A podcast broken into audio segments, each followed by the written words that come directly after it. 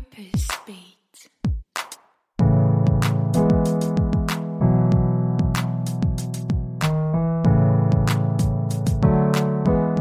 Hi, my name is Lisa Kugler. I'm purpose coach and managing partner at Womentor, a coaching and mentoring platform for professional development. And I'm happy to share with you today's founders talk on our six biggest learnings regarding gender equality.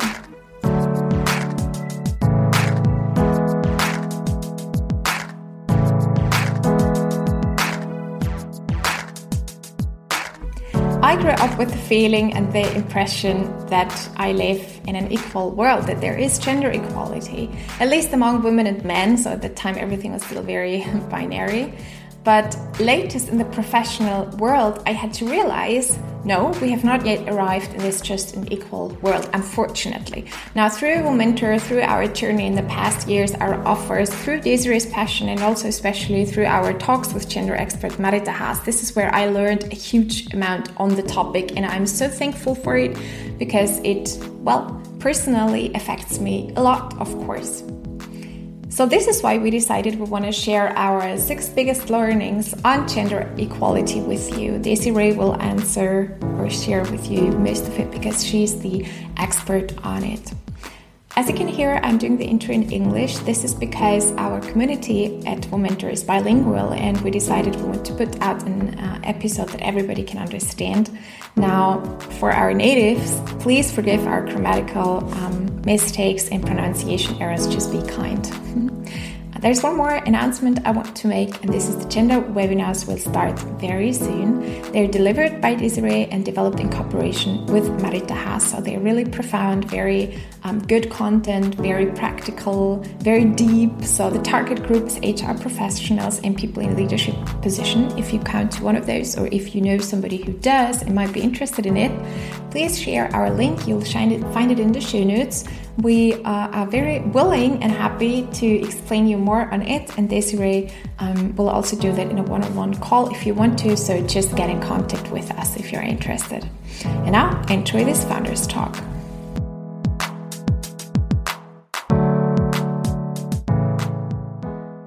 Hello, Daisy. Nice to meet you um, for our next Founders Talk, this time in English. Good morning, Lisa. Yes, looking forward. Good morning. Yeah, it's pretty early in the morning. What have you done so far on this day? Oh, to be honest, uh, I was not productive. I really had to sleep a little longer because yesterday evening we met with our team to plan the upcoming hybrid event in May. So uh, yeah, I missed my train, and you know, since I'm living in Styria, I was home pretty late, so I really needed to sleep a little longer this morning. So I didn't do anything uh, besides having coffee. that sounds wonderful. That sounds nice, actually. yeah, yeah, I remember that you, was you missed your train. You? Um, I actually I had to wake up pretty early. Well, compared to the other days early today. And i did groceries. I had first expedition y call and had some breakfast afterwards. And now we are here. So already oh. some some work done. That's already a lot for this time but i know that you're a rather morning person. I am not so. Okay. Yeah that's true. That's okay. So i love the topic for today which is gender equality, uh, our biggest learnings on gender equality. So we thought, why not share what we have learned on the topic? Um, especially you, it's a topic that's really on your heart. And we would like to share with you today our six biggest learnings on gender equality. So I hope there's this is also for our listeners something to take away, to, to learn, to get some deeper insights and informations on the topic and then also which conclusions like what what did we do with these learnings? What do they mean for for our yeah maybe daily lives or our business? Um, so we did some brainstorm and one of our first learnings we discovered was okay gender equality is not about women Um, and this is very strong connected to our history with Womentor and how it developed. Could you briefly um, explain or tell tell the story? Of course, uh, pleasure. Um, especially because you know, you know, now it's um, very soon. The International Women's Day is upcoming, so I think there's a lot of bullshit um, going around with what people think International Women's Day is about, and then that day uh, during the year. People really care, seem to really care about the topic. Companies really like to do big marketing campaigns and probably spend their whole yearly budget on the topic on International Women's Day, and then it's done. so there's a lot that's kind of going wrong here during that day. So therefore, I think it's um, really important that we discuss our personal individual learnings on gender equality and the stories behind. So thank you for this initiative um, and this podcast um, session. Really cool. So you asked me what was the story of Womentor? How how did we start it, and has it always been about gender? How did it evolve? Right. And um, I think we started Womentor in 2019 and by then as a rather female only mentoring program so the idea behind was to really connect um, female mentees with female mentors. I mean, we always did accept male mentors as well. Um, but the idea was really to, you know, uh, empower, encourage, inspire, mentor uh, women to get a career mentor, to get support for the careers. And that's how it started. And it made pretty much sense for me back then. It's already four years ago now. Um, and we had at some point very interesting conversations with um, Marita Haas. Marita Haas is one of the leading gender consultants, in my opinion, in the um, DACH region, like in Germany, Austria, Switzerland. And there's also a really interesting blog article that we wrote together with her. Why is the conversation, why has it been so interesting? Because um, I think she published an article in a, a magazine uh, with the title kill all female mentoring programs. Oops. so you could you interpret addressed to you personally. exactly. One could have thought that this was a message to to me to ask to a mentor. Of course, it was not. It was a very well elaborated, well thought through analysis on um, what is going wrong or what is maybe not so efficient about all those measures that we take that we think are efficient and do create an impact on gender equality. Yeah so in this in this article i think if you google it you will probably still find her article from marita haas and the wienerin magazine i believe. And yeah here she explains that actually it's um it's not the right way to targeting women if you want to uh, you know have more equality uh, in terms of gender in the society and that's actually rather a structure problem. So that made me really curious and we started a discussion about it. And then we also published a blog article together or there's an interview let's say with her where she explains um, that where she explains that yeah the issue with programs for women is that uh, they always seem uh, to have deficits right? Like the message then always seems to be oh women are not good enough yet. They don't fit into the system so they have to get better. They have to do coaching. They have to do mentoring. So on the one hand they don't seem to be good enough yet uh, and on the other hand they seem to having to adopt to a male system right?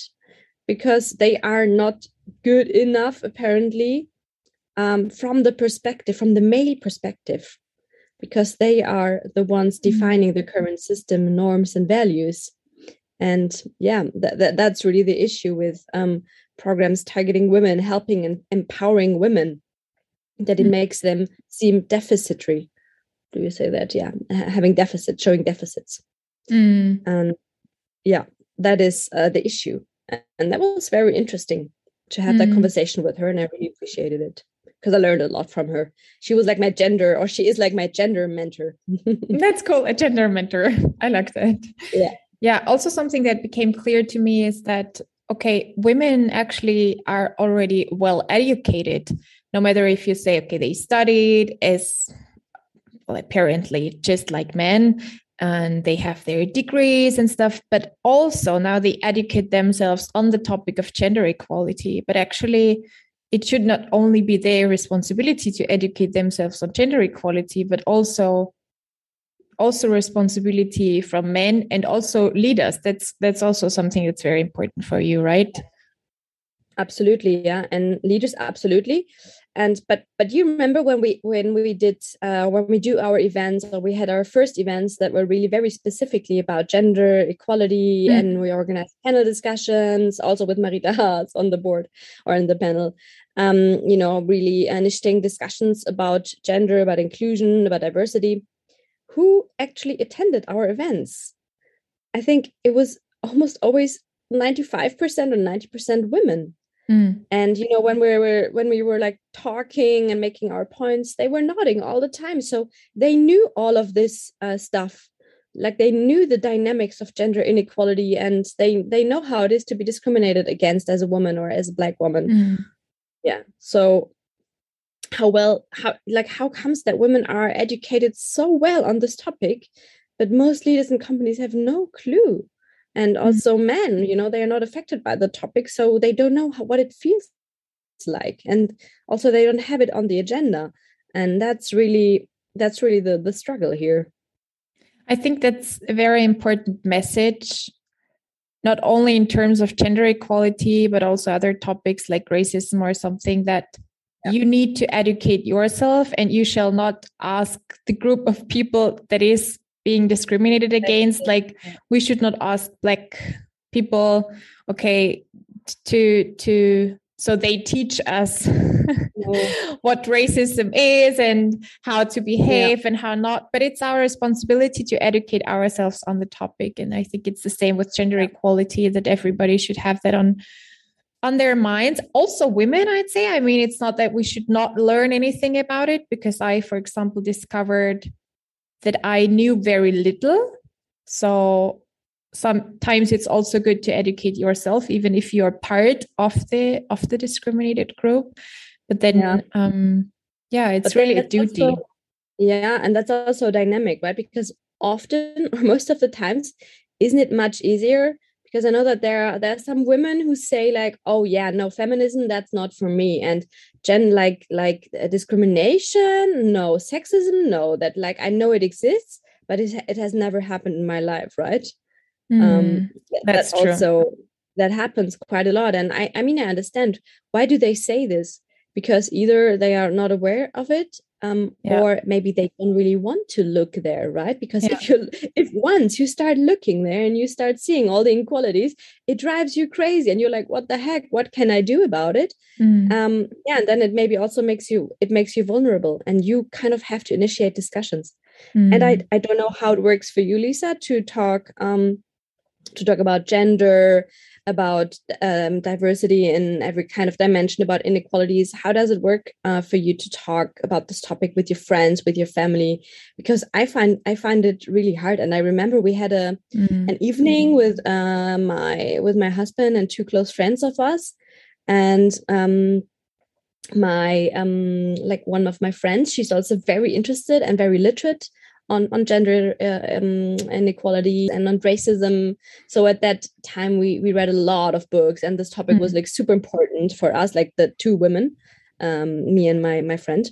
Um, and we had uh, we were sitting at a, a, dinner table, and then you know the the the the topic came up, and then it's always so difficult for me to make it a topic because I become it makes me angry mm-hmm. it makes me angry that those guys they don't face those issues right they don't know what it's like to be discriminated against because you're a woman to mm-hmm. not get the same salary to get sexist comments they don't know what it feels like and i know that they don't have any bad intentions but still it makes me so angry that they can mm-hmm. choose whether they um they they uh, inform them themselves whether they educate themselves on the problem or not because mm-hmm. they can also just not deal with it it's their mm-hmm. choice right and people who are mm. affected like women like uh, black and people of color they don't have any choice like mm, do i want do i want to think about racism no they can't they just have to deal with it because it's part of their daily lives and i don't know how it is for you but then i always get angry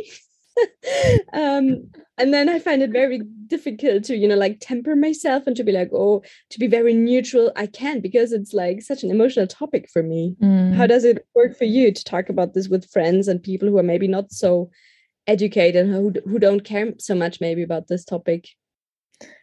That's an interesting question. I often find it kind of hard. I think that has something to do with my personality. Like, I is well, it depends. In the context of family, for example, I mostly do not discuss or argue with them. So, and it doesn't matter which topic. So, it's also the topic of gender equality. And as you said, I, well, I address sometimes, for example, when my when my father ex- actually tells some jokes and I think they're not funny because they are actually some kind of sexist or something. And then I tell him, you know, this is not funny and you should not. And um, and then the reaction I mostly get is like, oh, I didn't mean to be sexist yeah. or it's just funny, you know. And I'm like, yeah, but we shouldn't make fun of it. It's we should actually bring it to another level where it's more serious. And this is for me kind of an education. I, I think for me, it works very well with those jokes because this is something that occurs for me in daily life pretty often and it's something very natural everybody accepts it to make jokes on that topic and to to really yeah educate that it's it's nothing to to laugh about or to make fun about because it's still reality and it's it's still an issue and it's a problem and we should face it and it's nothing. It's it's not funny. So yeah, that's one thing. Yeah. and then also i think i'm in a special situation as i am together with a girlfriend and not a boyfriend. And then i yeah i find it easier in that in this aspect as we do not have struggles like who's doing kitchen work, who's doing cooking, who's doing groceries and all that kind of stuff because it just doesn't matter. Either it's the person who likes it more or who has more time to do it, or we just share 50 50. Um, but there's never like a comment of, oh, wow, you like to cook because although you are male or something, oh, ah, you like to. Um, I don't know, repair something or yeah, mm. do do the technical stuff. Although you are women, like these kind of stereotypes, we we do not challenge them in our relationship, and I I'm grateful for that. I mean, we have other challenges yeah. as a homosexual couple, but at least not this one. Mm. I understand. Yeah. Yeah. For me, it's my major struggle to kind of handle my emotions and not to get super angry when it comes to that point. And when I notice that mm. this person is maybe not as into the topic or not doesn't, you know, make it a top priority, I'm like, how can you not make it a top priority? Mm. Yeah. Uh, yeah. But yeah, that's also my personality. I, I like the drive and the passion that's behind that's also you know causing this anger and that it's something um, yeah. you're yeah you're really passionate about okay we yeah, kind of got yeah. we kind of got lost we had our six points on our six learnings and now it's a little bit mixed up but we started out with gender equality is not only about women so we kind of made that clear yeah. that one um one learning we also had is gender equality concerns me personally um, I think this is also something we've discussed now a little bit also that we learned that it's something sometimes I feel like everybody knows gender equality is a topic and also women are like yeah yeah of course. I mean it, we live in a society even in austria that is not equal but when we think of ourselves personally it's like okay it's topic but it's not my topic. Like i am mm-hmm. super i'm treated super equal everything's fine. How did you um experience yeah. that yeah it, it does occur and that's what i meant before that often it's easier not to see that kind of issue right mm. especially if you're affected it might be easier not to make it a topic because it will require a lot of energy from your from yourself like if you're working in a company for instance and there are mainly um, you mainly have male colleagues and only male management and that mm. is the reality right? With like, what is it, 92% male CEOs in Austria. mm. chances are very high that you have a male ceo and also that the management board is completely male so what does it mean for you as a woman for instance yeah. well you have the choice either you adopt and you kind of behave like a man and um, adopt to what the expectations are in that rather uh, in that system that is rather rather coded uh, as male or you notice like hmm i'm actually i'm different. I do things differently. I say things differently. I behave things i behave differently. I have a different life reality. There are different um, things that are expected of me as a woman. And then you and that's the point where you at some point will notice okay maybe i'm also you know treated differently in this company when it comes to salary when it comes to benefits or whatsoever and that's really the point where you have to think carefully okay do i want to make this a topic or not because if you're making it a topic if you do acknowledge uh, that there are inequalities and that they're coming from uh, different genders for instance um, yeah, then it's going to be quite a, a, fight for you, right? Because if you don't have many allies, if you do not have any male counterparts um, who are there, like standing behind you, supporting or getting your back, then it will be very lonely, and then it will be very, it will be a lot of work for you to do in that company. And often, when we get, you know, in our coachings, for instance, when we talk to women, it it did happen to me a lot that they say something like, "Yeah." Um, also in consultings actually talking to companies um, and then women approach me and they say yeah so we do we what what can we do in order to make women be um, appreciated in this company. And then i'm like oh my god she did not say that. That's a really tough moment where you know i'm like how can this be that someone is sitting in this um, consultation here with me and you know really asking me what can i do as a woman to um, to be appreciated in my company you know to be valued to be mm. accepted? And then it's a really tough question but everything i can say here my answer can is always run don't stay there because that's everything i can recommend like if the very fundamental of human respects are not given i don't see how this could ever work and you know working for such a company Mm. And that's also pretty sad because there seem to be quite many of those companies. Mm. But honestly, there yeah. are enough others who are great and who do um, who do realize that it's an important issue. And a little hint: look at the management. Is is are there any women? Is it diverse? Um, is it not completely uniform? Go for those companies because that's a mm. sign that they have you know open doors and that they have understood the the issue already and they're working on it.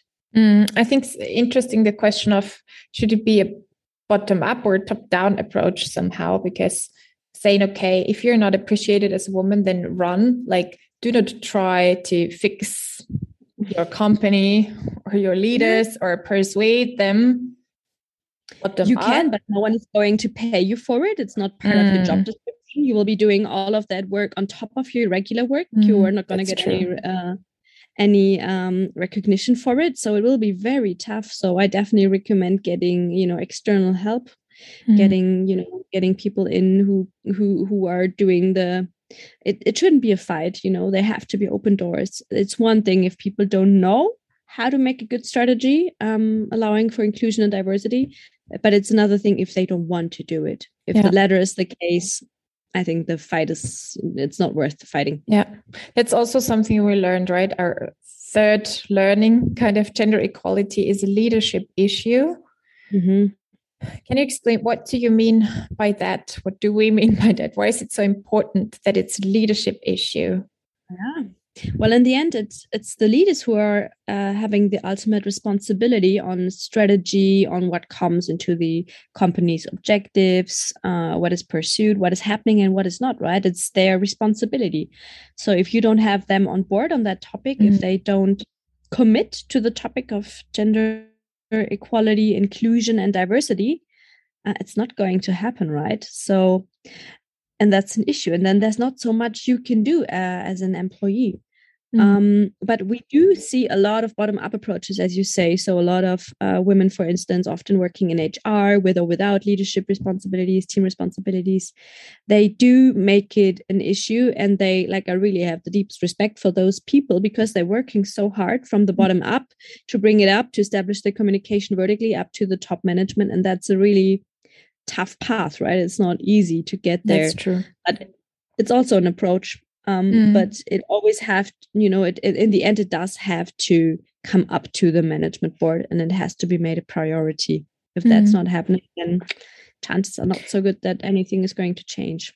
What do you think about structures where equality issues are kind of, how do you say, outplaced, outsourced to a special mm-hmm. department that's responsible for it? Yeah that's often the case in bigger companies who have uh, that have um, specific departments for uh, often within hr i think or could be distinct. Also called uh, gender balance management gender mainstreaming i don't know um, diversity management something like that um, I think that's uh, it's good already. It, it it it shows that you're having a budget and that you're giving it into uh, that you're there's a budget for those departments, and that's good.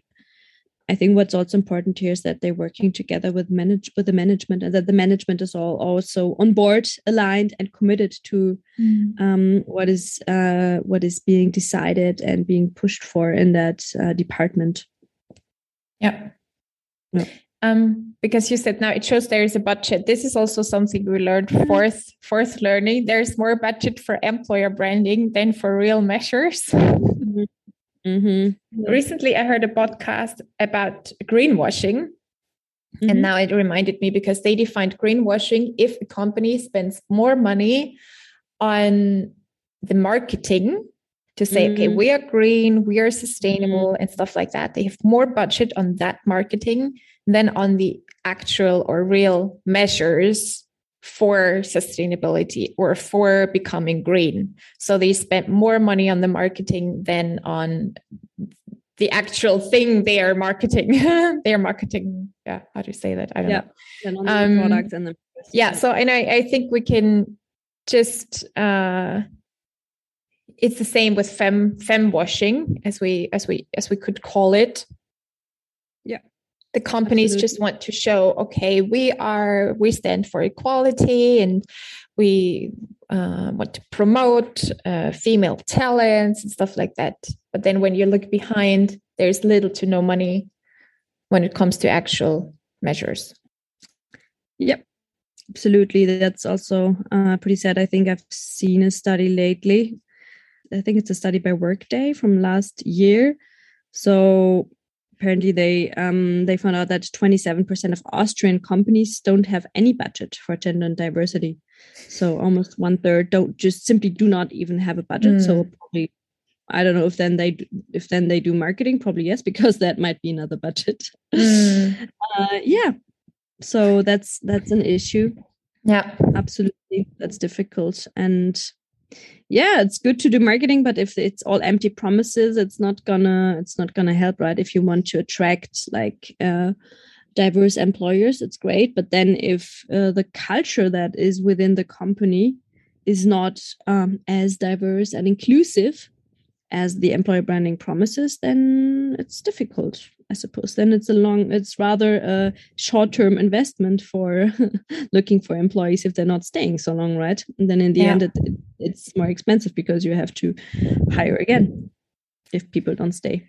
Yeah. Do you think it's possible from an employee's perspective to uh, to to find out if if a company you know takes it serious with their um, employer branding and with their equality campaigns?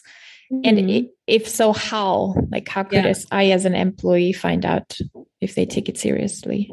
They take it seriously yeah. I think you you should really ask smart questions uh, in the interview in the job interview and also you can find it out pretty easily by browsing through their management and the team who's in the team that's already a very good indicator. So I would never ever join, if I ever go back to employment, I would never ever join a company with 100% male white guys yeah. on, on the management board. I wouldn't do that. And I wouldn't recommend it to anyone else who thinks that diversity inclusion is important to them and who want to feel, you know, welcome in a company. so that's yeah. an easy thing browsing through who's already on board, who's uh, especially working in management, because we do see that there's a lot of diversity very often within the um, employees. So in the lower hierarchies there we don't have an issue with diversity but it's the more you go up the less diverse the um, the leaders are and the leadership teams are. And yeah that's a good indicator that uh, gender equality inclusion and diversity is not really on on this company's agenda. And mm-hmm. then also of course you should really um, think carefully about what matters to you. If you want to work for a company um, what matters to you is it uh, personal development benefits well asking about equal pay is always a bit difficult i think because they can tell you a lot mm. and then mm. you, you won't know they if you're really uh, you know paid equally yeah. and if they really stick so thoroughly to their salary scheme as they say they do um, but also you know maybe it's about for you it, it, might be about flexibility it might be about having other um, benefits in terms of yeah more uh, free time uh, more flexibly um, more more time in home office more budget for personal development I think those are, um, and also ask questions like specifically specific, specifically about gender uh, and diversity. You can ask, so what is your? Do you have a strategy? What mm-hmm. is your strategy like mm-hmm. do you mm-hmm. have any goals by like do you want to become more diverse and inclusive and if so how are you planning to do, to do it what are the three most important measures for this year what has been done so far how has it worked what are the kpis you are following do you have a budget for it what is the budget i don't know you can ask many many questions and you know if they are winding around and like da, da, da, trying to find answers then you see okay maybe not so much has happened there already and that's a good indicator that this topic is not on their agenda yeah mm. That's how I, think I think with these questions you can find out very easily and fast what's behind like the the marketing. Yeah, really good. Really exactly. good. Uh-huh. Do you sometimes feel like you're doing pioneer work? Oh, of course we are. uh, yeah, definitely. Definitely we are. And I think also what I think is interesting is what works uh, we found out what works well and what works not so well yet. Mm. Um, so, for instance, you know, organizing events where uh, we give people a stage, especially company representatives, that works very well because they like to talk about. Um, they like to talk about uh, what they do and the progress they've made. Um, so that's pretty easy to get a budget for this also and also people understand it much better. I think like women empowering women this is something that um, also many of our participants in our programs that they have understood very easily and quickly. And of course it's great women empowering women but it's not everything and it's not our ultimate responsibility as women to to um you know to that we're actually getting into gender equality by empowering each other that's nice of course mm. but it's not our responsibility it's the leader's responsibility and that's so important to make that point it's within the organizations it's within the structure the systems the mm. society mm. we live in it's the responsibility is lying on another level mm. and that's that, that's pioneer work yeah to get that point uh, to make our point to make others get this message um and yeah to erase that bullshit. Yeah girl balls girl power. Uh i don't know. Marketing that um marketing language that's flying out there. Um so i i, I do believe yeah. that we're kind of making pioneer work and to make our point that gender is not about women that it's not our responsibility as women to fix gender inequality that someone else has a responsibility here and should take it. Namely leaders organizations. Yeah. Um and not only about women that it's that it does concern all genders all ages yeah. all backgrounds and so on. Yeah there's a saying and i really like it because it puts it in a nutshell fix the system not women. Exactly. There's nothing wrong with us. Yeah nope. also i don't like that you have to defend yourself always like yes i'm qualified. Yes of course i can do this. I can also i don't know do analytical stuff or be interested in computers or be interested in IT? Like, why do we have to explain that? Why do we have to even say that? Um, so fi fix the system, not women approach. I think we we have learned also a lot in a, a specific book. We will put it in the show notes, also with some other resources and books we have read on the topic, so you can deep dive more into it but the book I am talking now about is called What Works. It's from Iris Bohnet, Bohnet, Bohnet. Yeah. And um, they fix the system, not women. Um, what is meant by that?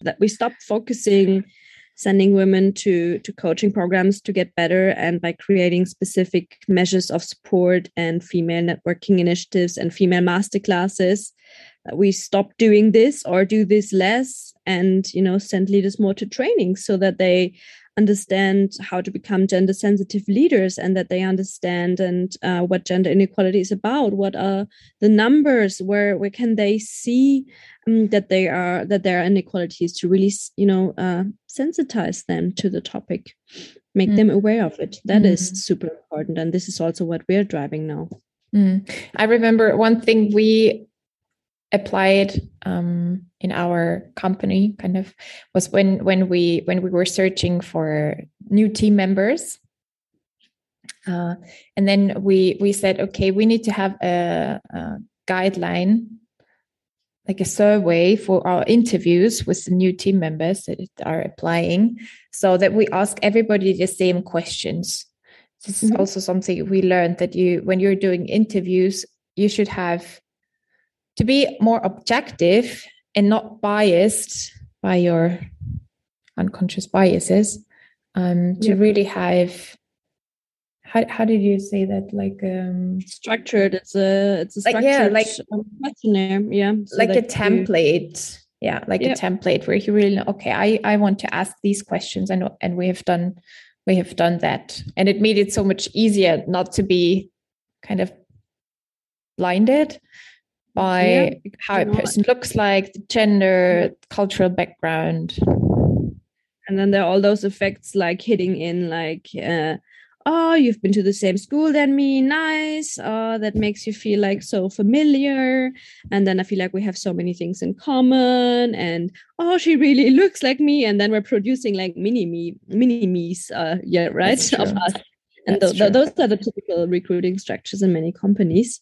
And that's also why it requires training for HR so that they don't tap into those pitfalls and that they actually recruit by skills and not by how much the people are like them or how much they like them or how pretty yeah. they are. yeah. That's our sixth learning also. We are all biased. Like I'm also biased too. I recognize that when a when our yeah, when one male mentee applied. So now we also have male mentees in our mentoring program. And a male mentee applied, and he had a really good high position. And then for me, it was like being challenged, okay, now to find a female mentor for him. And I realized the first thought that came into my mind was, can we actually find a female mentor that suits him, that matches him well? Can we find somebody that's qualified enough or experienced enough or like good enough. And then it hit me like wow this is this is this is my bias because why do i doubt that? If it were a man i'd say yeah sure we find somebody. But then um, being challenged to find or even that it is a challenge in my mind to find a, a female mentor for this specific mm. person um, it really hit me. And of course, we found somebody and it was a perfect fit and it was just fine. So, but this is when I realized, wow, I'm so biased myself. Oh, yeah. Of course, of course, we are biased, and it's it's really deeply rooted. And if we don't look there, if we don't, you know, um, uh, and try to understand how we are biased, then we're never going to be able to change it to bring it to the to the level of consciousness. And I also you remember the other time where we were um, searching for um, we uh, we I think it was a marketing expert or something, and then we got offers from um, yeah.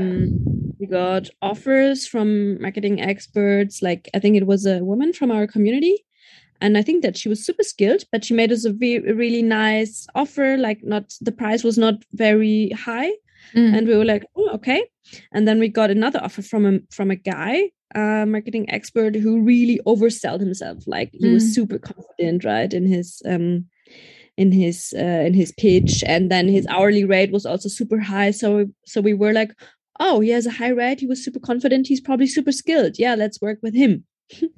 and then in the end, we were so disappointed because he turned out not to be as skilled. Like he totally oversold himself. And then um, we were like, ah, damn it. So we totally tapped into the pitfall. We were super biased, super blinded. And probably the woman was like, much more uh, skilled than he was and yeah, yeah just underselling herself and then yeah. that was really a moment where I really re- realized oh damn it we're also yeah, we, yeah exactly we really need to be aware regardless of our gender that those mechanisms work they are working inside of us and um, they are blurring sometimes reality and how we take decisions yeah Absolutely.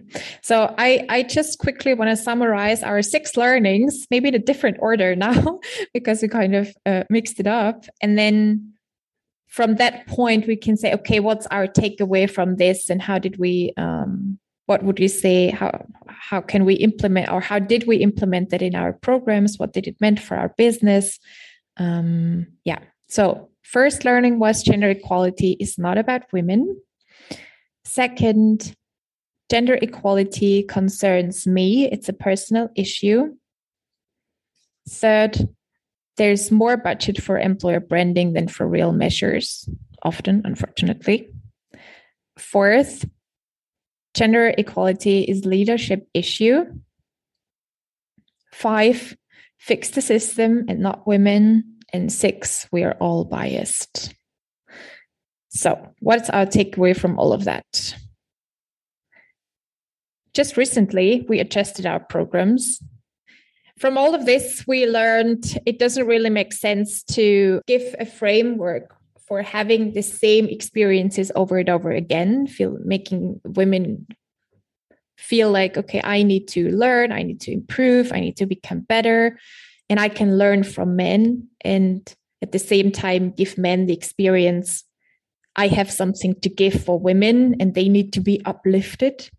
So that's why we said, let's include men in our mentoring program, but also as in the role of mentees, where they can make the experience okay, there's a, a female mentor and I can learn from a woman. You know, she is skilled, she is experienced, I can learn from her. And of course, it's something natural, but I think it's very important that it it goes away from a theoretical um, approach or theory and that we experience it firsthand. And I, I love that with Women Tour, we now have the chance to create these experiences. That as a woman, I can make make the experience. Okay, I I I can teach a man, and he can learn from me and from my experience, also on a very professional level, um, and vice versa. So this is something we did. We implemented. Yeah, exactly. Having a gender inclusive mentoring program in all ways, like as mentors, yeah. as mentees. We also want to challenge those uh, stereotypical roles, like, oh, a mentor, you know, maybe like if you see a, a mentoring couple with a uh, with a younger woman and an older man, you'd probably directly think, oh, the younger woman is the mentee and the older man of course is the mentor mm-hmm. but no we, we want to challenge that and you know also have it have it have it um the other way around so that an older guy can learn so much from from a younger uh uh, female mentor, for instance, you know, challenging those those stereotypical beliefs, and I think that's super exciting. We sometimes have to explain it, or we have to explain it a lot, like why we're doing this and how exactly that's it's working. to have more uh, reversed mentoring, you could say, in, in some ways. But it's super important. And also another thing is, you know, uh, we don't we don't want uh, you know male mentees to then just uh, learn and get advice on their personal uh, careers because then where's where is the education about gender equality here and that's why we're also making gender equality uh, a part of the curriculum kind of um, so gender education part of the mentoring curriculum and that kind of brings us to the second change we've done, and that is related to our great cooperation. Um, so we have been certified as uh, gender trainers by Marita Haas, Dr. Marita Haas, one of uh, my yeah my my gender mentor, you can say. Um, so we're uh, working now with her um, gender tool. She has developed a great gender tool for the for yeah developing gender sensitive leaders of today and tomorrow. So where uh, you learn everything from the numbers facts and figures how to behave in a in a gender sensitive meeting how to set up great inclusive working hours for everyone um, the gender pay gap and so on and so forth. So she has developed this uh, gender tool together with ovos. And we have made uh, our gender webinars from this. So really uh, online interactive webinars where we bring different leaders together from different companies and where we teach what it's actually about and where we have a discussion about gender and where you have role play so you can really experience okay how should i behave in this situation? What could i say? Because there's not always right or wrong but you have to you know start reflecting about it discuss discussing it with uh, with your peers with other leaders. And then you can learn from each other and yeah, we've decided also to bring that uh, gender leadership to our mentoring program and to also educate our mentors um, mm. about gender, yeah. right? And there will be some changes that we will announce soon, right? Yeah, that's really cool. I'm looking forward to this. Uh, I think that's that's great that in the mentoring program now you can not only grow professionally, um, talk about all the all all of the things that are in your heart and mind, but also really learn about gender equality and how to implement it very practically. Yeah. Um, yeah, and two more takeaways for me. I think it's a process, and I'm not at the end, kind of. So one is educate yourself. Um, no matter if it's gender equality or other racism or stuff. So um, we'll also put a book, at least one, that's more about um, the issue of um, yeah racism and how it is for for BIPOC in our in our community and for white people and what we should know about racism actually. So educate yourself. And this and the other thing is demand for equality. Demand equality. Speak up. Um, that's also a takeaway for me from our conversation today. Again i think we should not yet kind of get tired on this or remain frustrated or something but yeah speak up and take every chance we get Mm. Yeah, it's fine to be frustrated sometimes. I think, as a mentor, we do have a specific role, and we want to advocate for you, mm. for all those women out there, for everyone who is affected by inequalities. Uh, yeah, because of their gender, because of their skin color, because of their age. So we want to stand up for those people, and that's why we cannot always be frustrated, but we have to, you know, ask the leaders to educate themselves and please mm. do so as well mm-hmm. yeah very true we came to the end of our um, founders talk thank you daisy for sharing for taking the time um, thank you lisa also for reflecting yeah and yeah have a nice day you too, Lisa. Talk to you soon. Talk happy International soon. Women's Day. yeah, happy International Women's Day. Right.